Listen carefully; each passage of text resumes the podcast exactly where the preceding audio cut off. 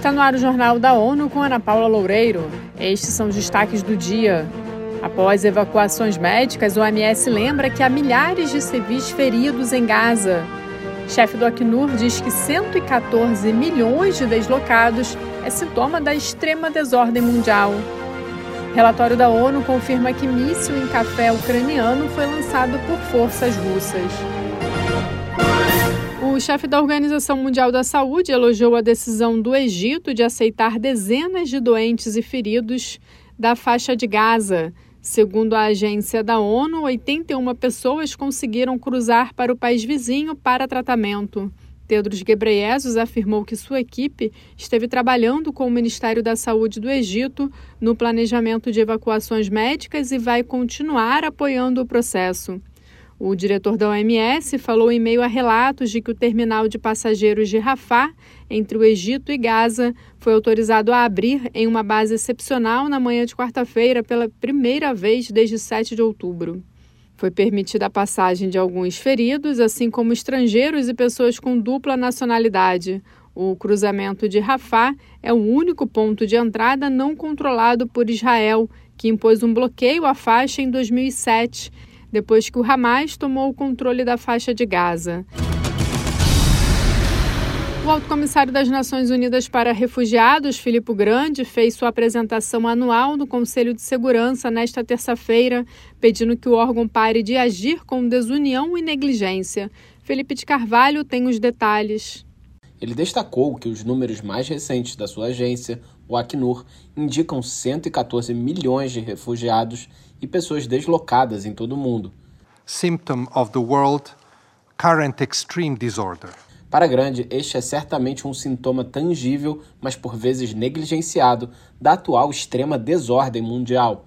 Ele lembrou que o deslocamento forçado é também uma consequência da incapacidade de manter a paz e a segurança e que conflitos brutais continuam sendo seu principal motor.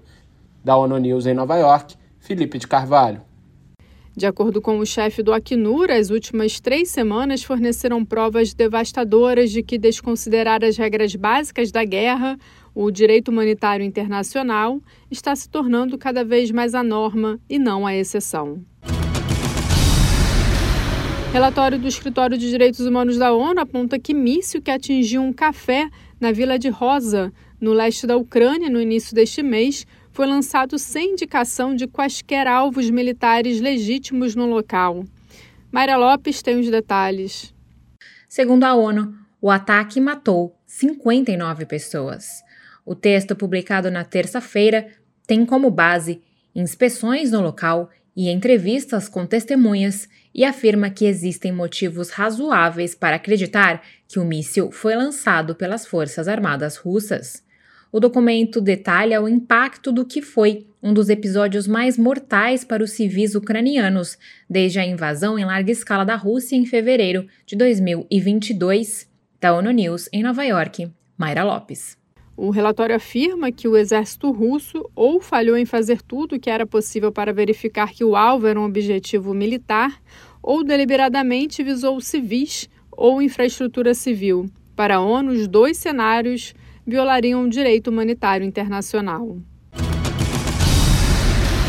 Não há governo que se salve quando o assunto é o meio ambiente. A opinião é do ator e defensor da campanha Mares Limpos do Programa das Nações Unidas para o Meio Ambiente, Matheus Solano.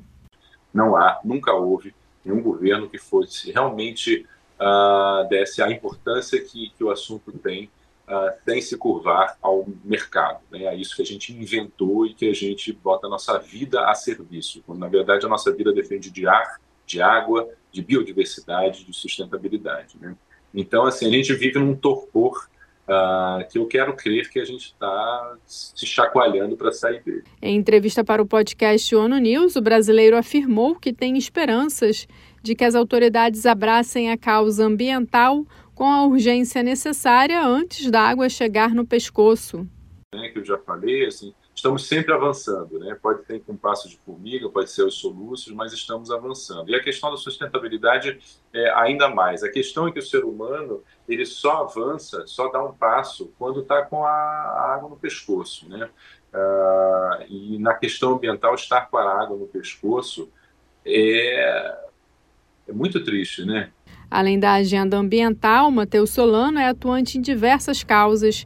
Ele esteve em campanhas do Programa Conjunto das Nações Unidas sobre HIV e ampliou a visibilidade da comunidade LGBTQIA, após protagonizar o primeiro beijo gay na TV aberta do Brasil.